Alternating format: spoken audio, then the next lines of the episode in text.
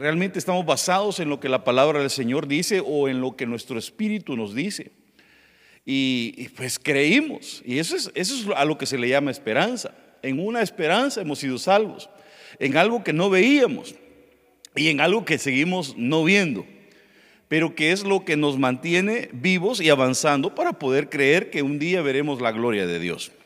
Entonces, la fe es en, una, en esperanza, pero fíjese que eh, acerca de la esperanza habla muchas cosas la palabra de Dios, y dice Proverbios 24, 14, sabe que así es la sabiduría para tu alma. Si la hayas, entonces habrá un futuro y tu esperanza no, no será acortada.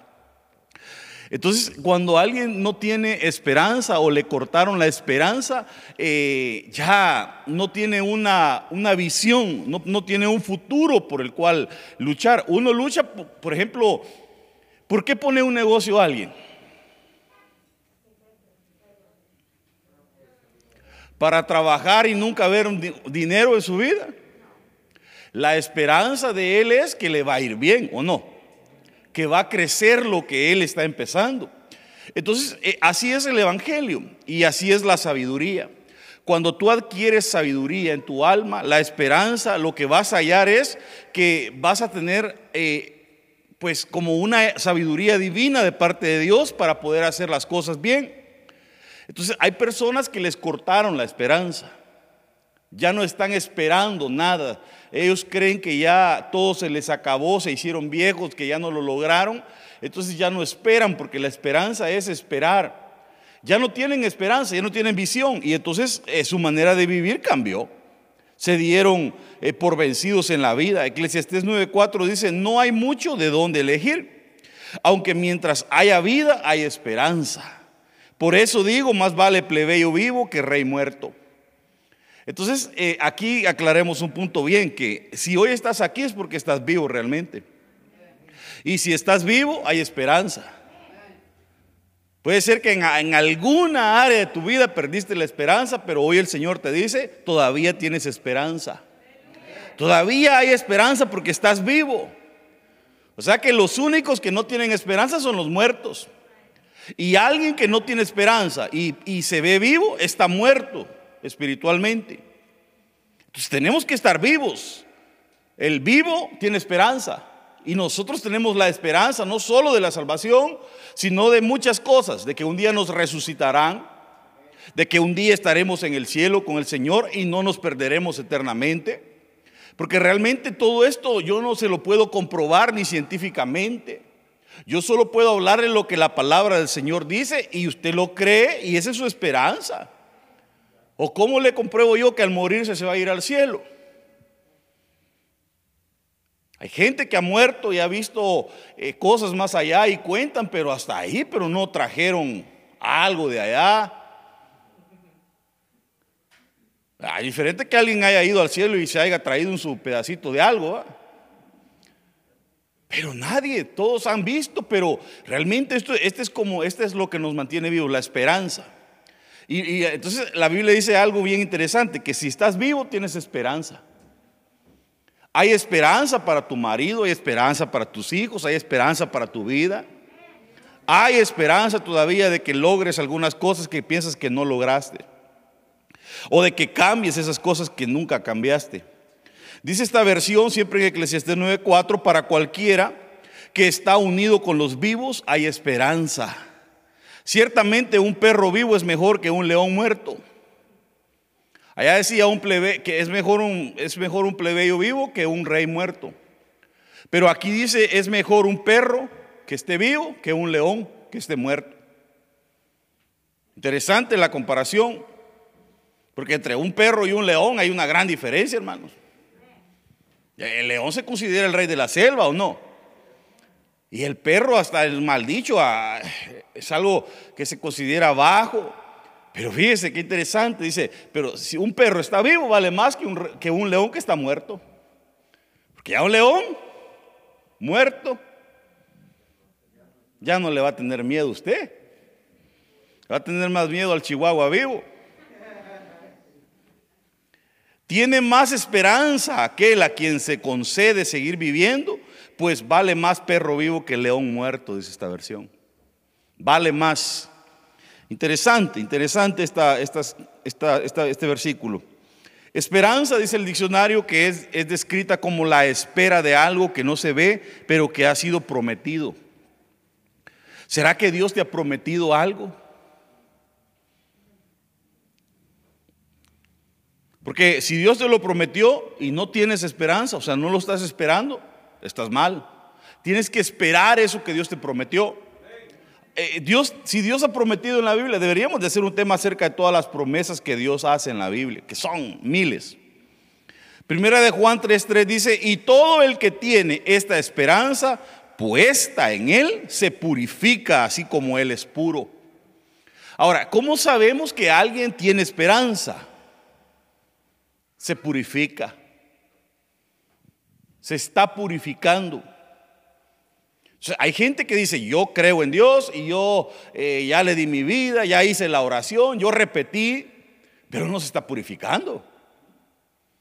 Y al no estarse purificando, realmente no tiene esperanza, porque el que tiene esperanza se purifica. Entonces, cuando alguien vive su vida desordenada y no quiere cambiar, realmente no estamos para juzgarlo ni para decir, no, ese no es hijo de Dios, no, no.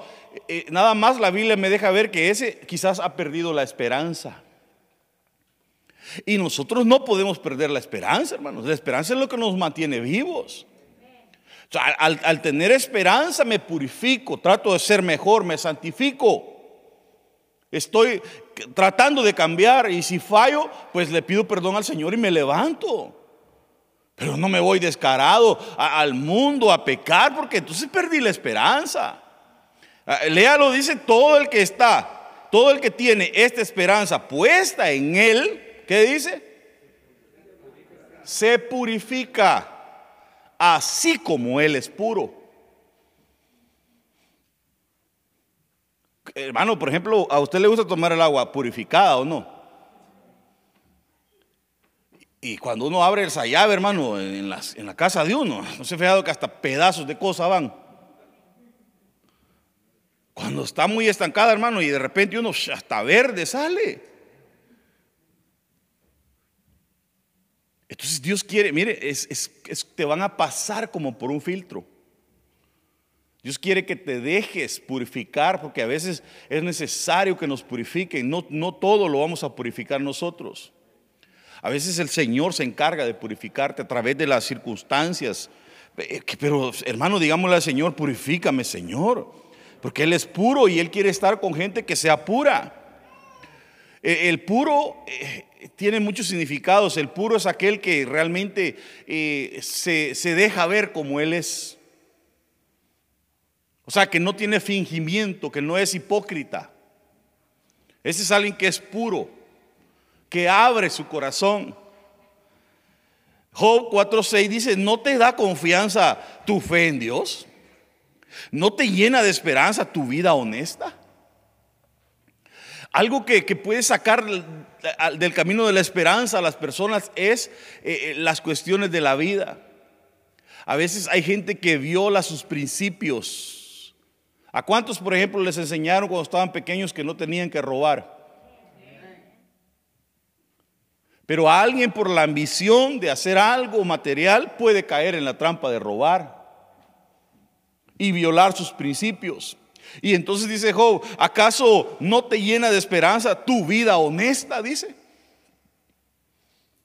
O sea, la vida honesta te tiene que llenar de esperanza, el, el saber que aunque no te están viendo, ah, vas a hacer lo correcto. Y eso te va a dar esperanza.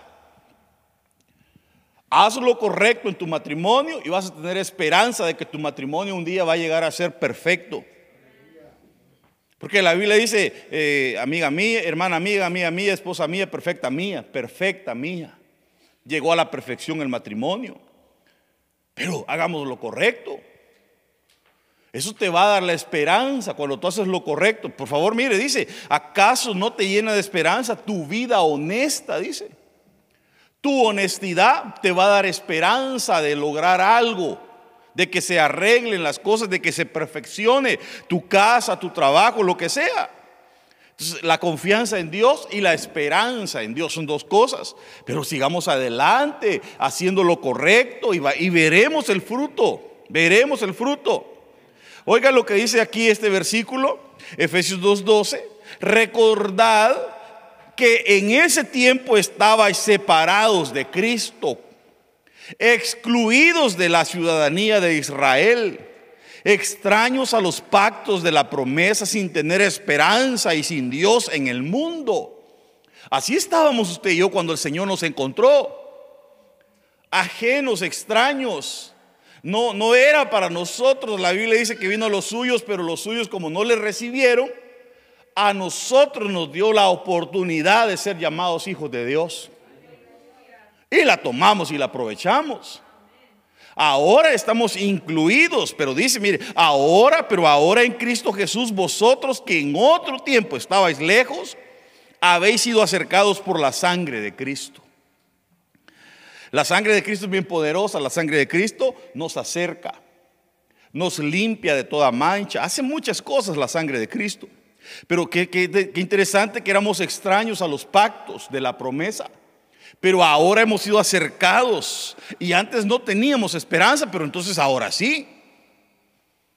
Tú y yo tenemos esperanza. Eh, triste, hermano, aquel que, vive la vida y no sabe. Aquel que dice, no, si cuando uno se muere ahí se acaba todo. Muerto el perro se acabó. La rabia, no mentiras. Ellos piensan, ahí se, se acabó. No, no, no, ahí comienza. Porque ¿qué, es más larga, la eternidad o el tiempo? Ahí comienza nuestra vida, hermanos. Entonces no es que ya se acabó. Se acabó aquí y aquí la oportunidad, pero nosotros tenemos esperanza. Eh, qué lindo, hermano, cuando tenemos esperanza. Por ejemplo, aquel que tiene esperanza de casarse. El que tiene esperanza de casarse, un día de estos le va a salir algo. ¿O no es así? Pero el que ya no tiene esperanza, cuando uno le dice, mire, primero Dios le salga un su novio a la hermana y reprendo, imagínese, ¿cómo le va a salir algo así? Si él mismo reprendo, dice, ya me dejó el tren, dicen. Si, a esa persona ya no tiene esperanza, ya no le va a salir nada, hombre. Cuando uno le dice a alguien, mire, eh, primero Dios le va a ir bien y mire, le va, le va a salir un trabajo mejor donde le paguen más, el doble. Ya ve, ni un amén. Hay gente que ya cree que ahí se quedó. Es todo lo que logró la vida. Y nunca se, rebusca por algo más porque no tiene esperanza. ¿Cuántos tienen esperanza que un día les den sus papeles? Ahí sí dijo amén. La pregunta es, ¿para qué quieren los papeles? Ay, pastor, ya me veo yo allá en el Caribe, en bikini. Ah.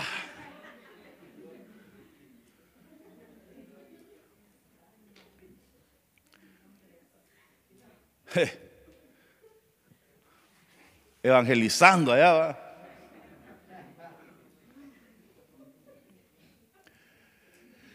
Pero tienes que tener esperanza. El que tiene esperanza logra.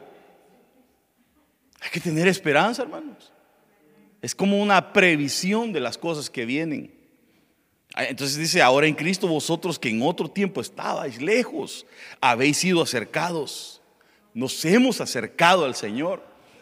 Eh, tremendo hermano cuando habla de acercarse, cuando dice que nos hemos acercado no al monte Sinaí, aquel monte donde el Señor le hablaba a Moisés, sino dice, os habéis acercado al monte de Sión.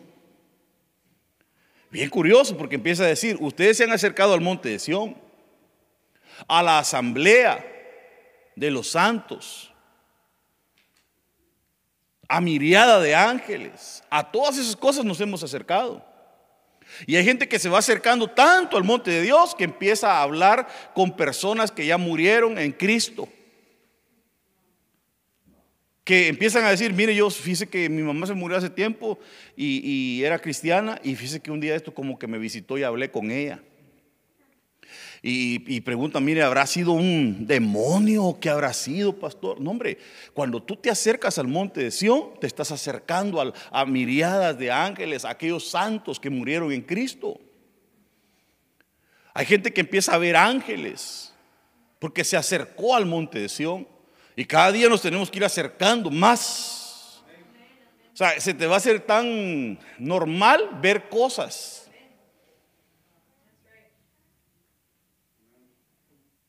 Pero acérquese pues. No quiera de lejos. Ah, no, que yo no creo y que yo a ver si el Señor me, me, me aparece un ángel voy a creer. Si no te acercas, no vas a ver nada, ni de lejos vas a ver nada. Acerquémonos al monte de Sion. Mire, dice que nos hemos acercado a Dios. Cuanto más a Dios, hermanos. O sea, una cosa es al monte de Dios, pero al monte de Sion, pero imagínese a Dios. Bueno, eh, el Señor nos tiene que ir acercando cada día más a Él. Job 11, 18, vivirás confiado. ¿Cuántos quieren vivir confiados? Porque tendrás esperanza. Entonces, el que tiene esperanza vive confiado. Fíjese, aun cuando tengas problemas, dormirás tranquilo. Es que uno cuando tiene confianza en el Señor, cuando tiene esperanza, puedes tener problemas, pero tu esperanza está en el Señor, que Él te va a ayudar, que Él te va a socorrer, que Él te va a sacar adelante. Y el que no tiene esperanza ya no duerme. Está pensando en su mente, le da vueltas y él quiere resolver las cosas a su manera.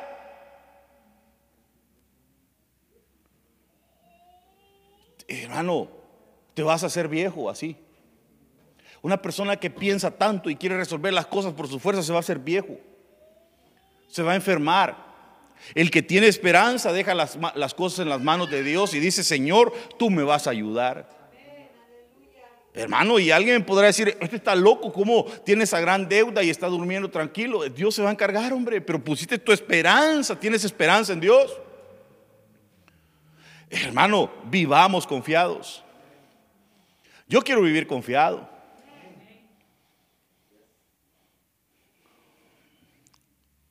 Aun cuando tengas problemas, dormirás tranquilo, dice la Biblia. Ah, qué linda promesa, hermanos. Yo, con esto que usted tomara, yo me quedara tranquilo.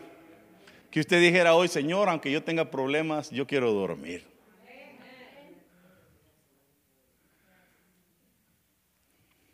Honestamente, así, sinceramente, entre nosotros como familia que somos, ¿cuántos no duermen cuando tienen problemas?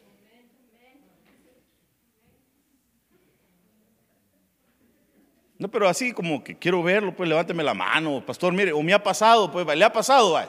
levánteme la mano los que alguna vez, todos los demás, aunque tengan problemas, duermen rico.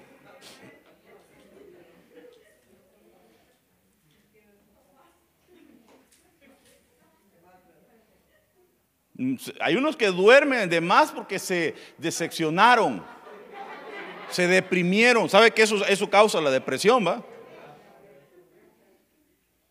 El que, la depresión lo que hace es que para que olvides el problema te hace que te duermas y te encierra en otro mundo. eso reprendemos toda ansiedad y todo y toda, eh, ¿qué le dije?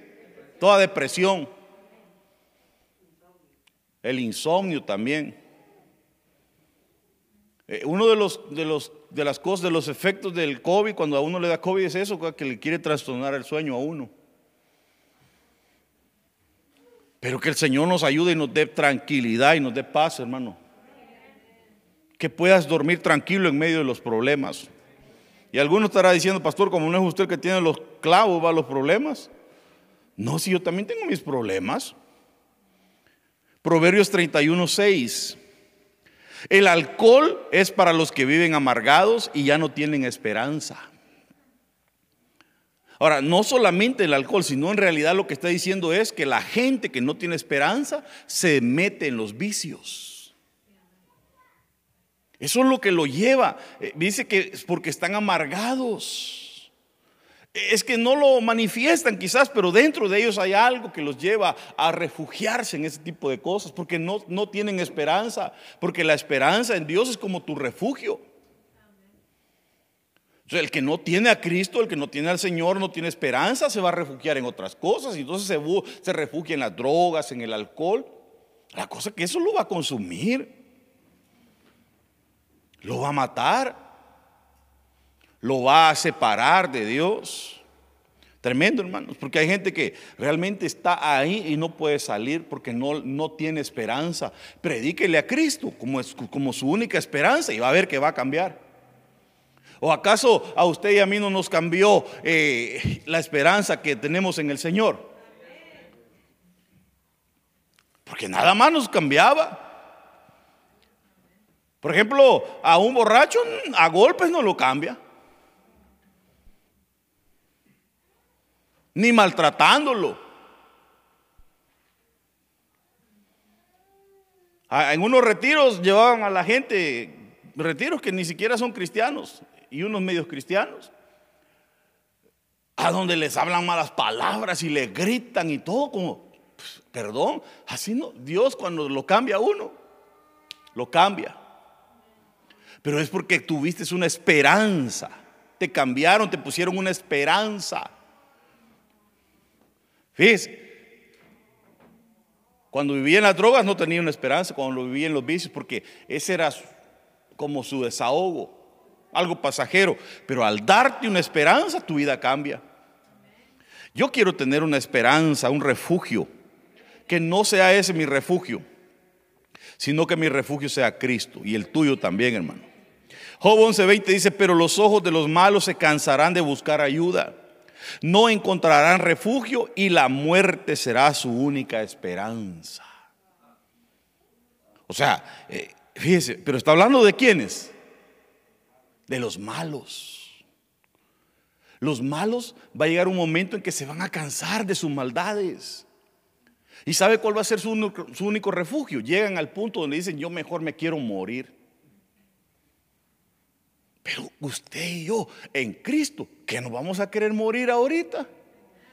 Si ahorita estamos en lo mejor de nuestra vida. Ahorita estamos en lo mejor de decir, Señor, yo te quiero entregar mis fuerzas y mi juventud. ¿O no? Esa es nuestra esperanza, servirle al Señor y acabar nuestra carrera con gozo.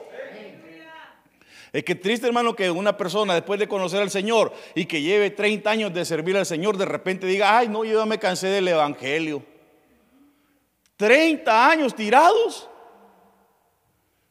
Pero Pablo dice, he terminado mi carrera. He acabado la carrera, dice él. O sea, la, corrió y la terminó. Y dice, solo espero que me venga a llevar. Entonces, usted y yo ya estamos listos para que nos lleven. Entonces sigamos corriendo. Sigamos corriendo. Porque hay hermanos que como que ya, eh, hermano, ya no pudo correr. Empezó a caminar. Y después ya no, caminaba, sino que ya iba. Y de repente se sentó ahí por ahí a la orillita. Y ya solo miraba que pasaba uno por ahí. Hermano, Dios te bendiga, nos vemos. ¿Estás, descansando? Sí, me estoy tomando un break.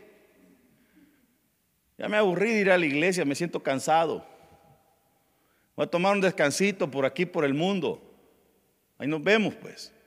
Y sigue, hermano, y cuando llega a sentir, Uh, ya van aquellos. Y tenían llamado. Y de repente ven que el otro hermano, cómo lo levanta el Señor. ¿Y qué dicen? Ah, no, lo que pasa es que el pastor ah, tiene preferencia. No, lo que pasa es que el otro corrió con todo. Y dígale que está a su lado, hermano, seguí corriendo, dígale. Porque mire, hermano, si no tenemos esperanza, lo que vamos a tener es muerte. La involución de la esperanza es la muerte, porque dice, la muerte será su única esperanza, dice. Ya cuando alguien siente deseos de morirse, hermano, ya cuando alguien ha pensado en quitarse la vida, ya tiene problemas. Ni siquiera lo habló ni, ni intentó, sino que ya tiene los pensamientos, ya tiene su problema. Estás perdiendo tu esperanza. El enemigo de alguna manera se metió en tu vida y te logró quitar la esperanza. Y, ahí, eh, realmente yo diría que mejor busque ayuda.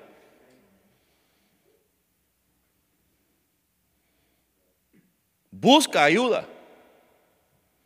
Porque así te va a llevar el enemigo con esos pensamientos y de repente, hermano, imagínese a alguien que no tiene el Señor.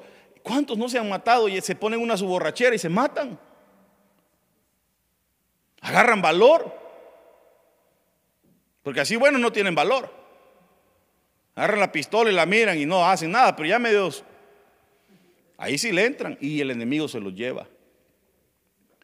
Cuando alguien empieza a sentir pensamientos de suicidio, hermano, busque ayuda. Es porque el enemigo ya te empezó a tirar esos dardos. Ah, tremendo, hermano, porque aquí dice que la única te, te quiso robar la esperanza.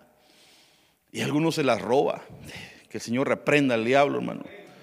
No hay que perder nuestra esperanza. Hay esperanza para un árbol que ha sido cortado. Puede retoñar nuevamente y echar renuevos, dice la Biblia. Ahí está uno, mire. Cuando salga, si quiere, véalo.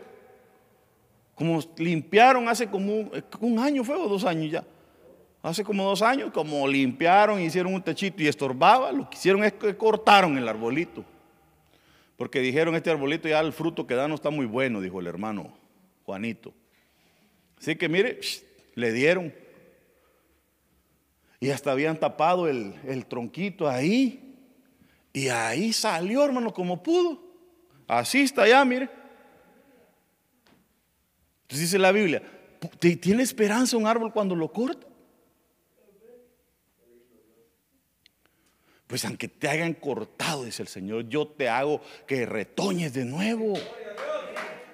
Gloria, denle un aplauso al Señor. Porque hay gente que le, que le cortaron su esperanza, sus sueños. A veces nuestros padres eran expertos para matar los sueños. Porque a veces el, el niño desde pequeño empieza a soñar. Empieza a decir, yo cuando esté grande quiero ser, ¿qué quiere decir usted? Cantante. No, le decía la mamá, si de cantar se muere la gente.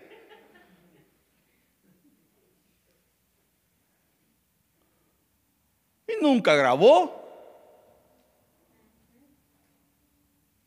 Con el talento, la gran voz, pero como le, le cortaron el sueño. ¿Y alguien más que quería decir algo? No, no, la hermana Verónica sí grabó. Ya usted está pensando mal, ¿va? Ah, pero grabó. Hay esperanza.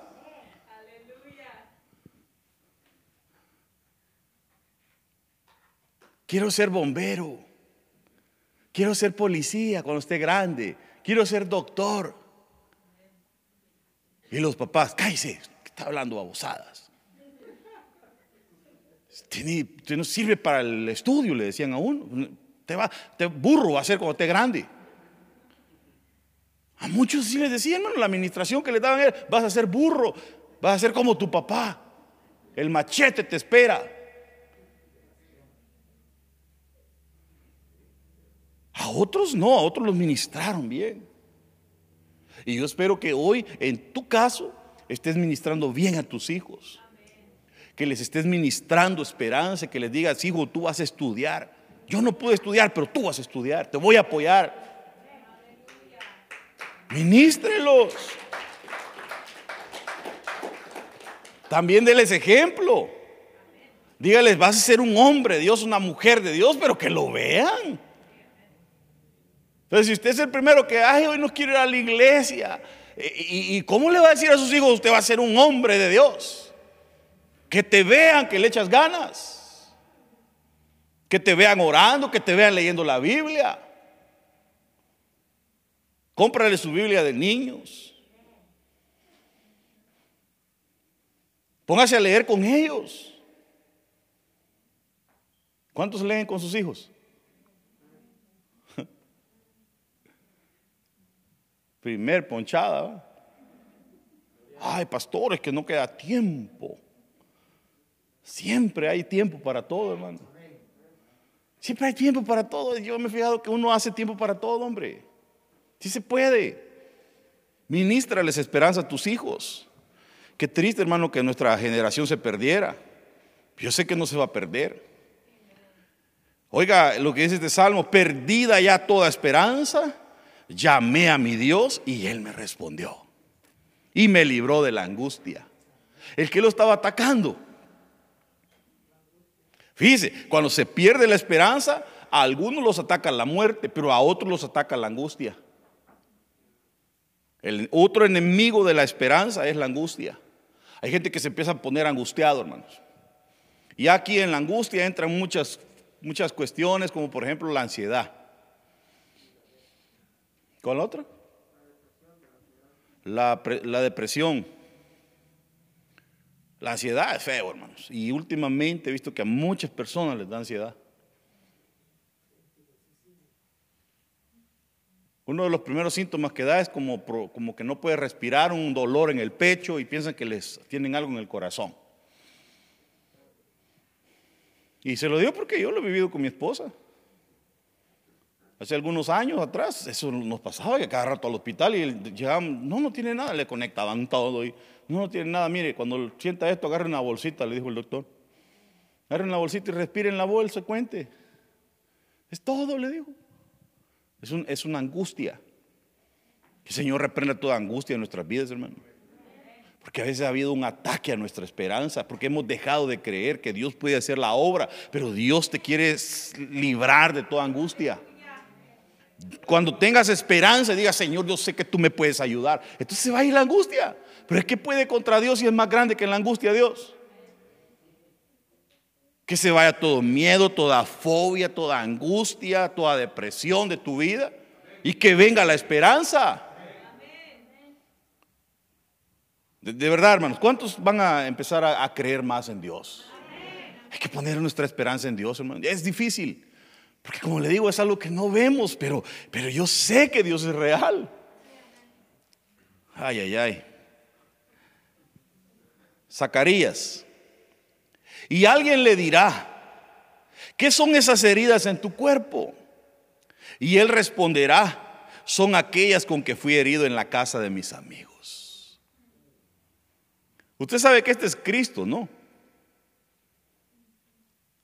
Porque Él vino a los suyos, a los que amaba, Jerusalén, Jerusalén. ¿Cuántas veces quise acobejarte como la gallina acoge a sus polluelos y no quisiste? Venía por los suyos. ¿Y qué hicieron los suyos? Suelten a Barrabás, crucifiquen a Jesús, dijeron. Los mismos fariseos, los, los que decían que eran hijos de Abraham, los que leían el Antiguo Testamento. Y lo peor que dijeron, que caiga sobre nuestras cabezas esa maldición y sobre nuestras generaciones, dijeron. Solitos se maldijeron. Entonces dice, dice, ahora dice eh, Zacarías, dice, eh, ¿qué son esas heridas? Le preguntaron, porque el Señor va a aparecer con esas heridas, porque cuando se ha resucitado, todavía no glorificado, pero resucitado, se recuerda que todavía traía las marcas. Y, Tomás le dijo, Señor, yo no voy a creer si no me dejas meter el dedo en tus manos para ver si es cierto. Y entonces, como hay muchos Tomases, ¿verdad? Entonces el Señor se las mostró y entonces a saber si creyó todavía. Pero entonces le preguntan, Señor, le dicen, ¿y qué son esas heridas? Ah, estas heridas me las, me la hicieron en la casa de mis amigos, dice él. Qué triste, hermano, cuando las heridas nos las causan nuestros propios amigos.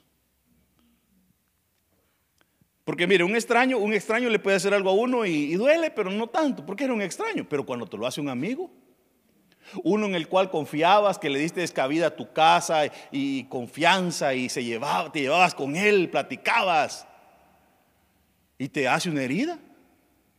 Y eso duele más. Y entonces le preguntan, Señor, ¿y esas heridas qué pasó? Son aquellas con que fui herido en la casa de mis amigos, dice.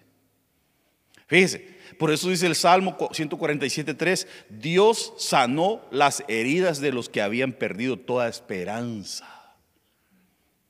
Porque como él ya fue, él fue probado en todo, hermano, y él ha sufrido todos los tipos de heridas que tú te puedas imaginar. Por eso él te entiende y él sana tus heridas. Pero note que dice que, mire, dice, los que habían perdido toda esperanza. También el que pierde la esperanza, otra manifestación que va a haber en su vida es que va a estar herido. Cuando alguien ya se empieza a sentir herido, está perdiendo la esperanza. Cuando alguien ya siente, ay no, ya, yo siento que... Cuando ya una, una mujer siente que su marido la hiere, o viceversa, porque el matrimonio no es para herirnos, la iglesia no es para herirnos. Cuando alguien siente que ya en la iglesia lo están hiriendo, hermano, paremos. Algo está mal, hay que solucionar eso. No se puede ir herido. Porque la solución no es irse de la iglesia. Porque lleva una herida, se va a ir y va a ir herido y el herido hiere a otros. Y no va a encontrar, la solución es sanar la herida. Aprovecho nuevamente para decirle, cuando usted sienta una herida, pare, sánela. Somos humanos. Nos herimos, herimos, y paremos y se pueden solucionar. Todas las cosas se pueden solucionar hablando.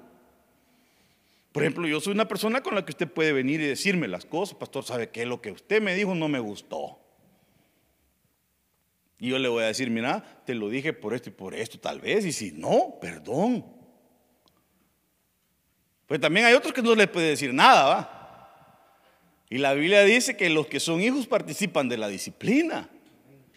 El verdadero hijo va a ser disciplinado y a veces uno tiene que llamarle la atención o decirle algo, pero si no se le puede decir nada y ya se hizo de los de la generación de cristal.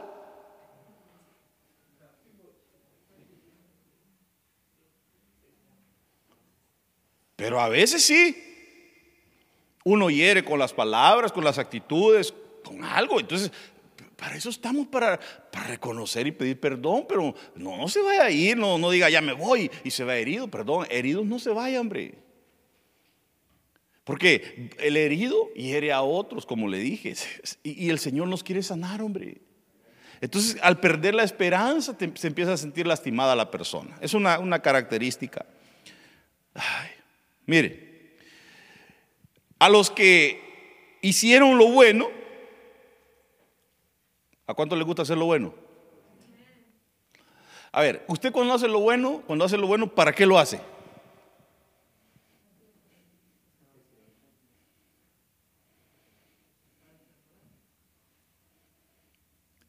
Usted cuando ayuda a alguien que necesita, eh, ve un homeless en la calle, se saca un billete de 50 y se lo da.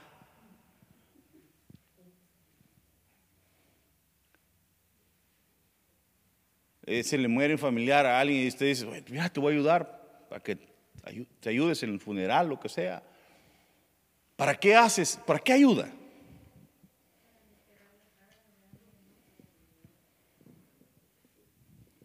Miren lo que dice aquí. Dice, a los que hicieron lo bueno con la esperanza de recibir de parte de Dios reconocimiento, dice.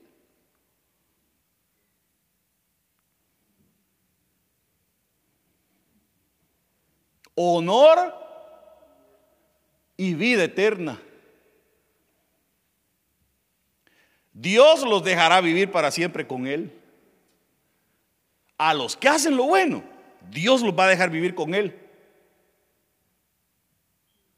Y alguien podrá decir, pastor, yo doy sin recibir a cambio. Yo doy sin, porque me siento bien. No, no, cuando des, piensa en que a Dios le cae bien la gente que ayuda. Cuando des, está bien si le vas a ayudar a aquel, pero el Señor te va a decir un día, eh, mira, me, me vistes desnudo y me vestiste. Me vistes en la cárcel y me visitaste. Estuve hambriento y me diste de comer. Y tú le vas a decir, Señor, pero ¿cuándo, ¿cuándo te di de comer si yo nunca te he visto? Por cuanto se lo hiciste a uno de mis pequeñitos, yo te digo, dice el Señor, a mí me lo hiciste. Y por eso vas a vivir conmigo por la eternidad. Cuando tú ayudes, piensa en que el que está ahí es el mismo, el Señor. Cuando des, piensa en que un día te van a dar honor por lo que estás haciendo. Aquí lo dice, léalo, léalo, léalo.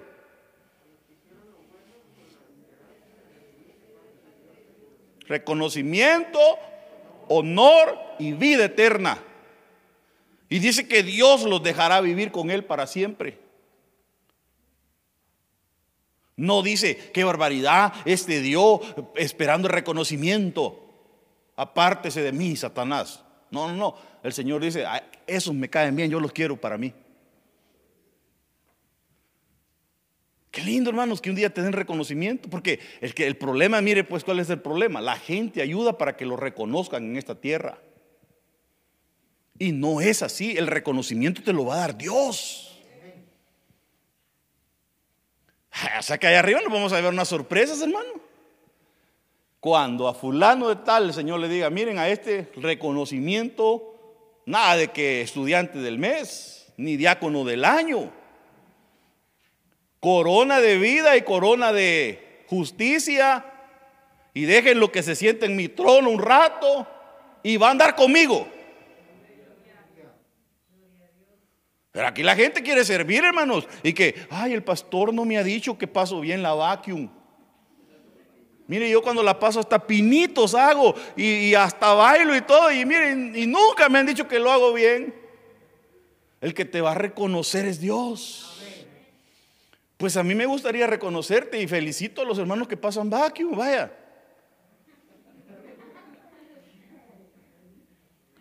Pero el que te va a reconocer de verdad es Dios. El que te va a dar vida, el que te va a dar honor, el que te va a dar reconocimiento es Dios. ¿Qué importa si los hombres no te reconocen? Con que te reconozca Dios,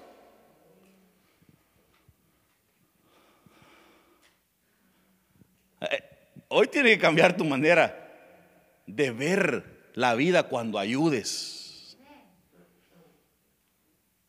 De ahora en adelante, acuérdate, cuando veas a alguien una necesidad y lo vas a hacer, acuérdate que se lo estás haciendo a Dios. Porque una vez a nosotros, ah, nos han bajado un montón de veces, pues, pero una vez nos engañaron. ¿Y cuántas veces no me han engañado? ¿A cuántos no nos han engañado así? Hasta con la bolita del vaso se lo han engañado. Que ponle 100 a la bolita. Y, hermano, son unos grandes truqueros.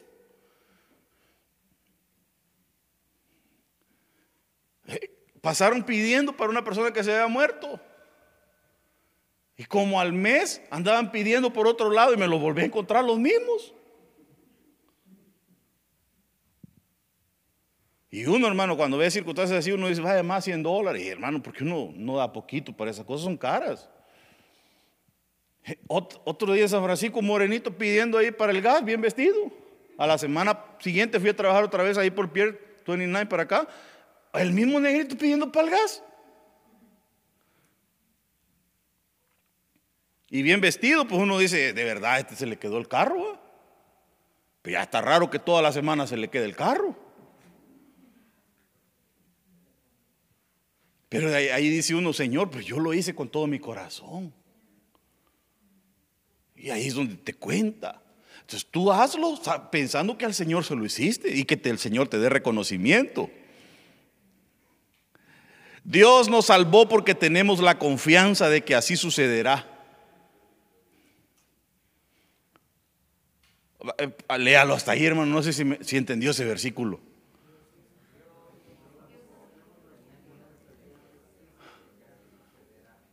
Porque si tú no confiaras en que el Señor salva, no lo hubieras aceptado. Pero como creíste, aquí estás. Por eso dice que sucederá.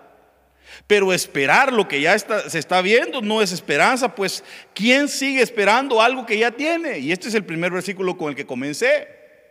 Porque la pregunta entonces es, pues, ¿cómo espero? ¿Cómo espero, pastor? Bueno, Eso lo vamos a ver en el siguiente tema. Pues sí, porque ya no, si, si empiezo. Pero tiene que haber una manera de esperar en Dios. Amén.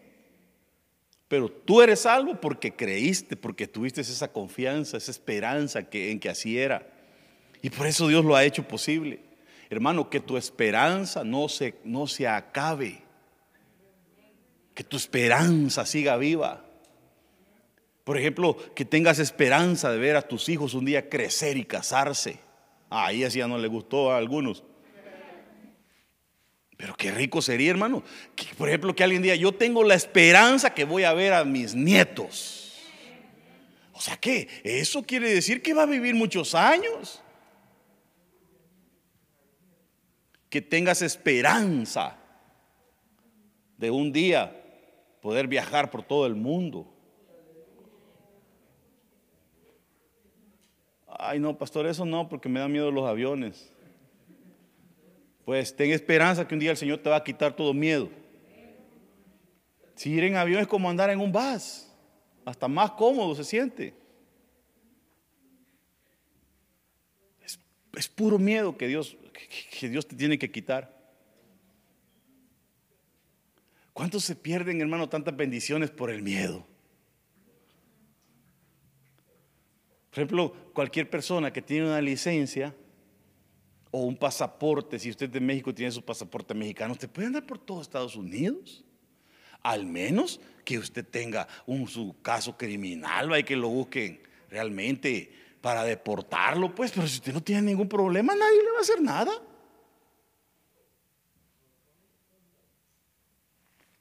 Yo me he llevado mucha gente arriesgándome así, diciéndole, si te deportan, yo te pago el coyote. Me los he llevado y se van. Y ya después ya no quieren parar de andar viajando, ese es el problema. Pero cualquiera puede ir a disfrutar de los 50 estados de, de Hawái, si quiere, a cualquier isla de Hawái puede ir. Si ahí ni migra, hay quien le ha dicho a la gente que hay migra. Con la licencia que le da California, pues bueno, después de octubre ya no va a poder viajar con eso, solo con el ID, pero, pero puede ir con el pasaporte. Puede ir con el pasaporte. ¿Quién le dijo que no? Pero la gente es bien miedosa. ¿Cuántos años no tengo yo de viajar y sin papeles? Desde que me metí a la cobertura, ningún retiro he faltado. Si fuera por miedo, hermano. Y hay pastores que nunca han ido por miedo. Bueno, que conocí unos que fueron por tierra como seis días para llegar al retiro. Y ustedes, como vinieron? Por tierra. Dice, ¿por qué? Porque nos dan miedo. Y pastores ¿Qué, le va a ministrar ese pastor a las ovejas? ¿Miedo? Si fuera todo miedo. Y que venga la esperanza sobre tu vida. De verdad, hermano, que se active la esperanza en tu vida. Todo va a cambiar, hombre. Tu casa va a cambiar, tu vida va a cambiar. Este es tu mejor tiempo. Esperanza. Ten esperanza, te va a ir bien. Te va a ir bien. Amó la bendición que le sobrevino, dice la Biblia. Lo que tú ames. Y Job dice también, lo que temía me sobrevino, dice también. Yo imagino que él siempre pensaba, se me van a morir los hijos. ¿Y qué si perdiera todo? Porque dice, lo, el temor que tenía me sobrevino, dice. Hermano, si de verdad has estado teniendo algún temor así, échalo fuera. Tú no vas a perder ni tu carro, ni tu casa, ni, te van a deportar. tienes que pensar bien. Tienes que poner tu esperanza y decir, Señor, si tú eres el Dios de lo imposible, tú me puedes ayudar. Que para ti no hay esperanza. Mire, pastor, el, abogado me dijo que ya no tengo esperanza. Pues tú no sabes lo que Dios puede hacer. De repente vas pasando por un lugar y hay un tiroteo y ni te cayó, pero, pero te asustaste y ya calificas. Si para Dios no es nada imposible. O te metiste en un lugar donde no tenías que meterte, hubo un robo, o te metieron una paliza por ahí. Ya calificó. Para Dios no es nada imposible. Tampoco no voy a estar pagándole a alguien, mira, anda, pegame, va, porque lo pueden descubrir y ahí sí yo no respondo. Pero para Dios no hay nada imposible. Para los que tienen esperanza. Póngase de pie, hermano, mejor. Lo voy, a, lo voy a bendecirme. Ay, Señor bendito, gracias por la esperanza que nos has dado. Que nunca se acabe, Señor, esa esperanza en nuestras vidas. Una esperanza viva, Señor. Una esperanza de volverte a ver. Una esperanza de que un día, Señor, seremos levantados contigo. Esa esperanza de saber, Señor, que tú puedes cambiar las circunstancias la esperanza de que tú nos puedes sacar adelante de las deudas, de las tribulaciones, de las enfermedades, de los problemas. Tú tienes la capacidad, Señor. Que se vaya toda angustia, que se vaya todo temor, que se vaya todo espíritu de muerte y que se vaya toda ansiedad y todo ataque del enemigo, Señor, que ha venido sobre la vida de mis hermanos.